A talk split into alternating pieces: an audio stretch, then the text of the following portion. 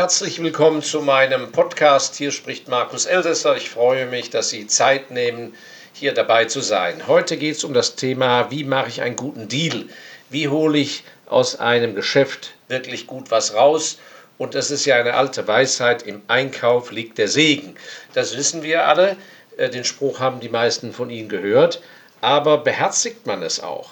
Sprechen wir einmal über Immobilien. Zurzeit sind die Zinsen tief, ähm, man kriegt, äh, äh, wie gesagt, Dinge sehr günstig finanziert. Ähm, mit wenig Anzahlung, wenn Sie jung sind und einen Job haben, können Sie vielleicht früh auf das Mietezahlen verzichten, indem Sie lieber eine Hypothek aufnehmen, etwas kaufen mit einem kleinen Down Payment, so wie das in England immer schon war, im Angelsächsischen. Und ähm, da ist meine Beobachtung, ja, oder aber sie kriegen eine Lebensversicherung ausgezahlt oder wissen einfach nicht mehr, wohin mit ihrem Geld, weil sie Angst haben, sich bei Unternehmen und Aktien zu beteiligen. Also geht es auf in die Immobilie. Und was mir aufgefallen ist dabei, erstens, die meisten Leute äh, sind zu gehetzt, weil sie denken, die anderen schnappen ihnen ja alles weg. Das andere ist, sie beschäftigen sich intensiv mit der Ausstattung der Wohnung, des Hauses oder des, der Renovierungsbedarf, wenn es ein Altbau ist. Ähm, Grundstücksgröße, Lage, ist es, äh, wie ist es mit der Nähe zur Schule, wenn man selber einziehen will und so weiter und so fort. Also alles dreht sich um die Immobilie aber es dreht sich bei den meisten Käufern überhaupt nicht um den Verkäufer. Und da liegt doch der eigentliche Hase begraben, dass man äh, intensivst recherchieren muss, wie steht es um den Verkäufer? Wer ist das eigentlich? Ist das eine Erbengemeinschaft? Ist das ein Scheidungsfall? Wie sieht es finanziell bei denen aus? Äh, haben die einen Haufen Geld noch oder ist das Haus das einzig oder einzige, was sie haben? Äh, kommen äh, die Verkäufer sozusagen aus der Generation noch der Erstbesitzer äh, und haben mal, ich weiß nicht was, 30.000 D-Mark nach dem Krieg für das Ganze gezahlt. Oder ist es ein Erbe, der überhaupt nichts dafür gezahlt hat. Oder ist es jemand, der erst für vier, vor vier Jahren das Ganze gekauft hat. Und da muss man rausfinden, was hat er denn damals gezahlt. Wenn es ein gewerblicher Bauträger ist, muss man eben auch schauen, hat er, wie viel hat er schon verkauft von dem Ganzen, wenn es ein größeres Projekt ist.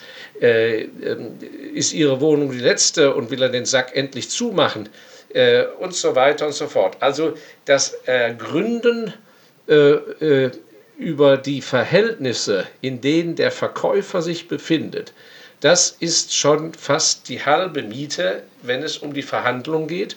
Und in der Regel ist einfach viel mehr drin, als man denkt.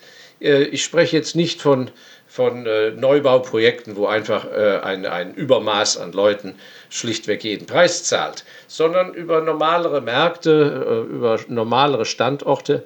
Und ähm, man darf sich da überhaupt nicht schocken lassen. Die meisten haben äh, zu, zudem viel zu viel Hemmung. Wenn einer aufruft und sagt 400.000, dann wagt der andere nicht mit 200.000 zu kommen, weil er denkt, er blamiert sich.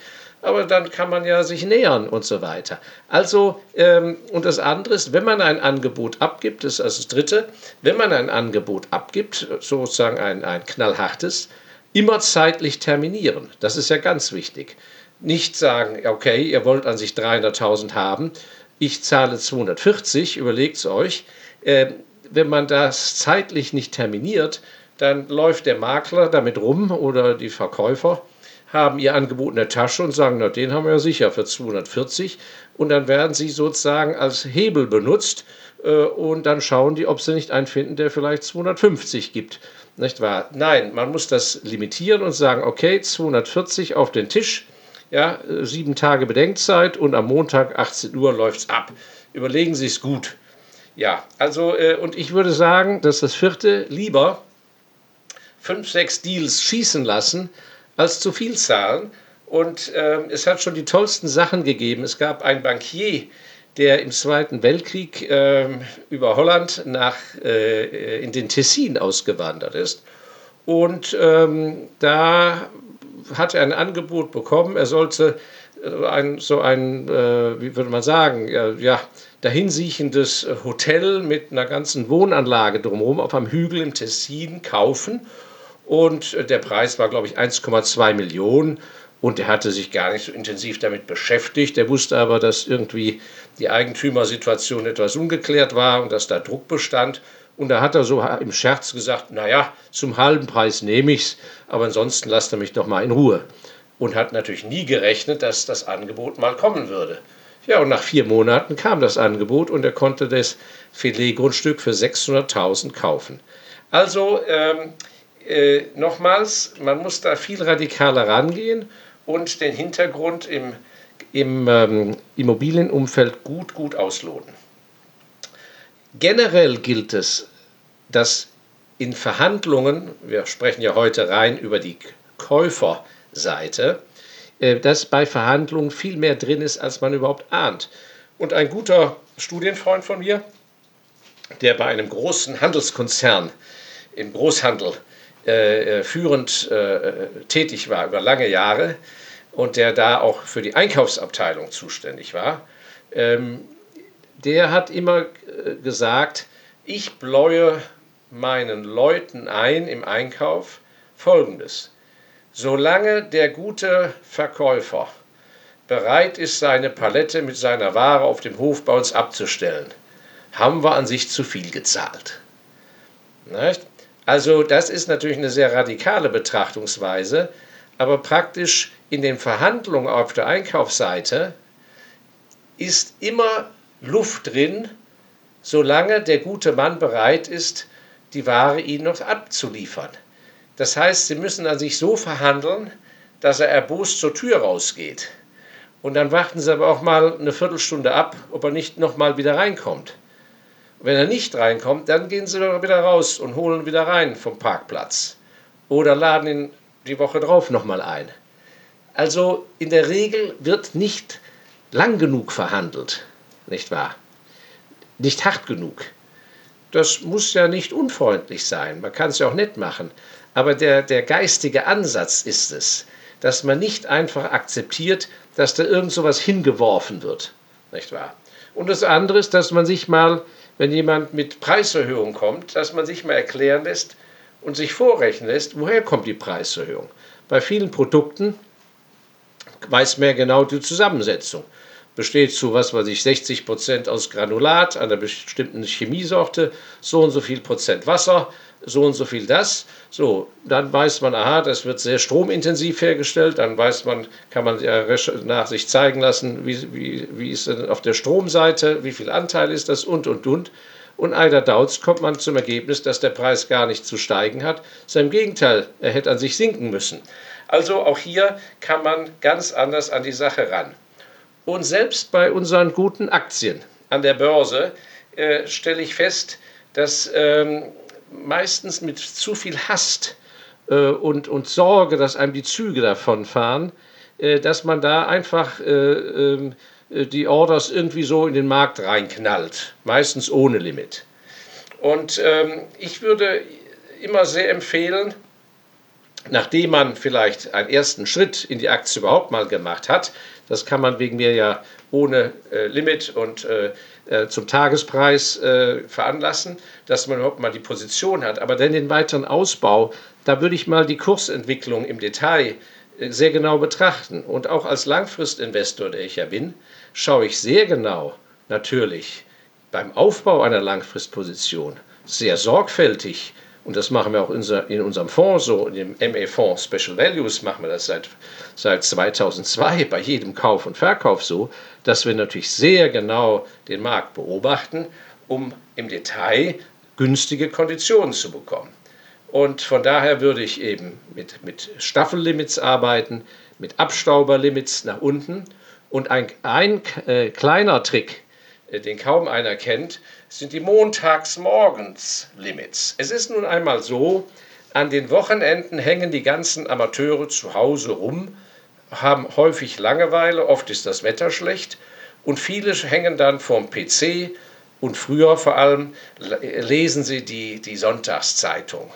Da haben sie richtig Zeit zu und ähm, da braut sich dann so auf den Sonntagnachmittag so ein, in, in einer Nation so eine richtige Stimmungslage auf, je nachdem, wie die Medien gestimmt sind. äh, mehr pessimistisch oder mehr euphorisch, oh, die, mit der Wirtschaft geht es schlecht, die Börse ist überteuert und so weiter und so fort. Und durch diese viele Zeit, die die Amateure zu Hause dann am Sonntag, an so einem regnerischen, da verbringen und darüber brüten, all das fließt dann mit Elan in die Montagsmorgensbörse ein. Das heißt, da gibt es eine ganze Flut von Orders in der Euphorie zum Kaufen und in der Bässe, in der, bei schlechter Stimmung zum Verkaufen. Und da kann ich Ihnen sagen, die Amateure gehen alle da rein mit Orders ohne Limit, bestens, billigst. So.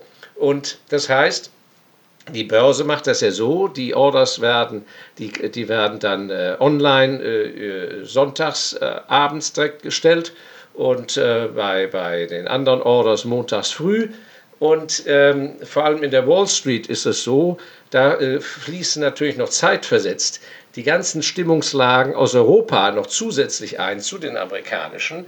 Und ähm, das heißt, wenn ich sehe, die Stimmungslage ist eher pessimistisch, ich bin aber für die Aktie ein Langfristinvestor, dann würde ich sonntags abends bereits ein ganz tiefes Limit setzen. Da würde ich natürlich die Charttechnik äh, heranziehen und genau schauen, wo, wo könnte denn da eine Auffanglinie, eine interessante sein. Und dann setze ich da ein tiefes Limit und dieses Limit muss im Markt sein zur ersten Minute der Öffnung bereits. Also muss ich das vor Börsenöffnung, muss, die, muss mein Limit im Markt sein.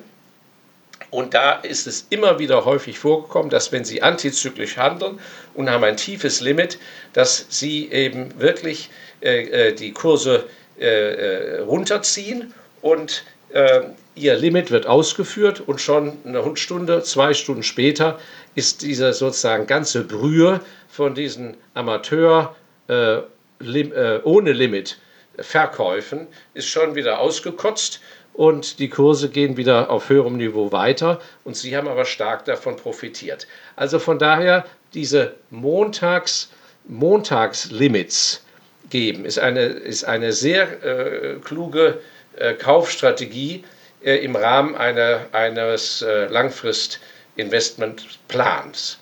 Ja, das war mal meine kurze Anregung zum Thema Let's do a deal und da auf der Käuferseite sein und da mit, mit viel mehr Verstand, viel mehr Research und mit zeitlicher Geduld an die Sache ran, aber mit harten Bandagen und einem freundlichen Lächeln.